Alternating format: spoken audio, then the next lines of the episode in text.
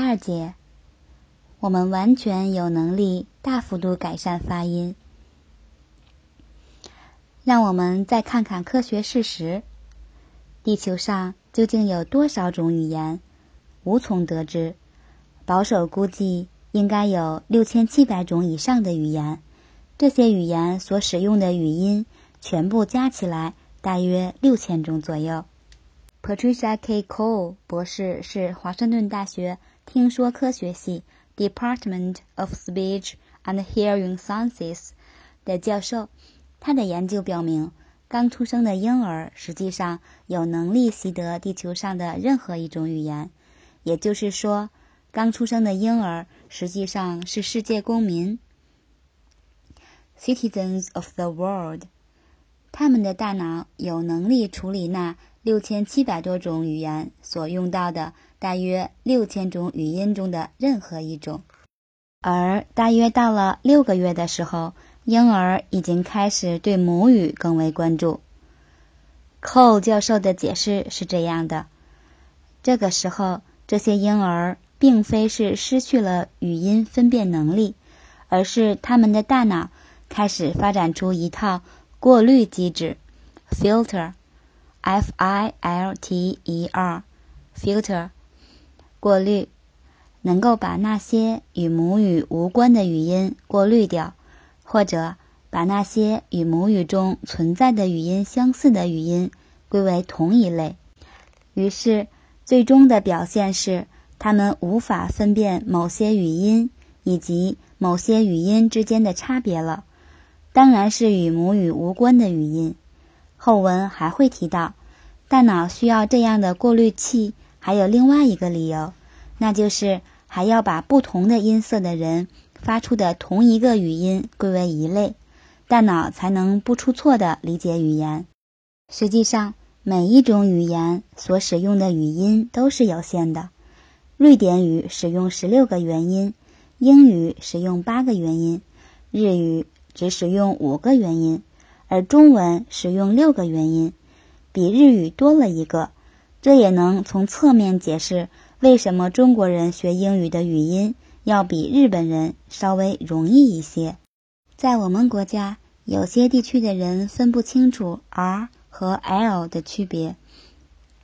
在他们成年人的听觉中，row 和 lo，rik 和 lake 都是没区别的。大约到了婴儿十一个月的时候，他们的大脑中那个过滤机制已经非常健全了。于是，他们就从世界公民变成了某一种语言的公民。到了十八个月的时候，婴儿已经多多少少开始关注语法现象、语言模式了。例如，他们可以猜得出来，ing 和 ed 结尾的词大抵上是动词了。库教授的研究中更为有趣的是，他进一步调查了多语环境中成长的婴儿的大脑发育过程。地球上有一些区域是天然的多语区域，比如欧洲的卢森堡，再比如我国许多少数民族聚居区。在这样的区域中长大的孩子，真正受到影响的。应该是他们大脑中的那个过滤机制。由于他们从小接受多种语言的刺激，于是他们的过滤器与单语使用者不一样，因此他们能够识别更多的语音。这样的研究结果显然会被语言习得关键期的支持者当作支持自己看法的论据，因为事实摆在那里。又有一个研究表明，成年之后第二语言习得难上加难。但同样的研究结果也可以证明，我们原本有能力习得任何一种语音，我们现在也有能力习得任何一种语音，只不过我们要花时间修正我们的过滤器，甚至我们可以干脆重建我们的过滤器。因为大脑是可塑的，大脑甚至是可以重组的，只不过需要时间而已。语言习得关键期滥用者最大的谬误在于，他们把语音等同于语言，明摆着是两回事儿的东西，竟然分不清楚。事实上，尽管关键期真的存在，但它所影响的，准确的来说，是语音而非语言。语音只不过是语言的一个方面。年幼的人更容易习得的，其实只有语音而已，而语言的其他方面并非都是如此。比如词汇的习得，显然是越学越快，青年人强过少年，老年人。那些活到老学到老的人，强过青年人。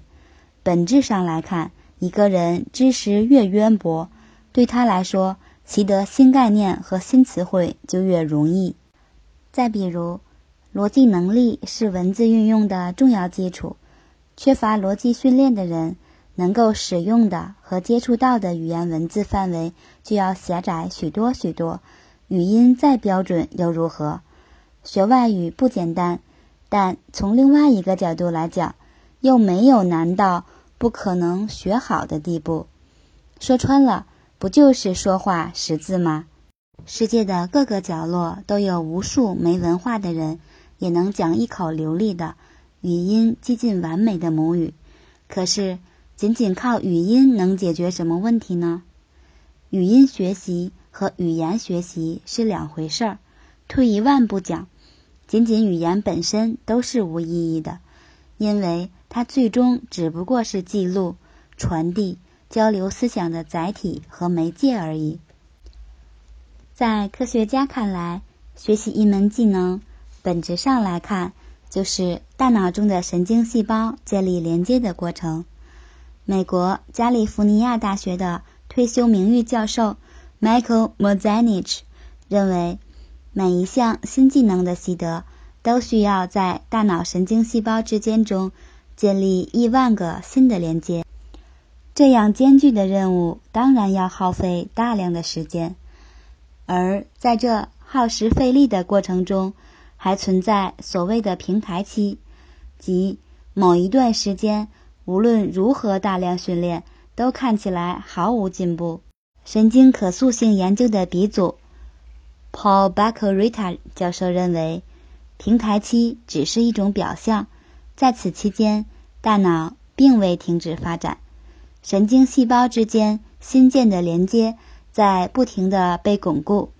如果中断练习，那么大脑就会遵循不用即废的原则，丢弃那些无用的链接。那么，神经细胞之间的连接需要巩固多长时间才能变得难以弃用呢？Paul Baccarita 教授的解释是：六个月，这个时限与人类生育普遍需要十月怀胎一样，很难跨越。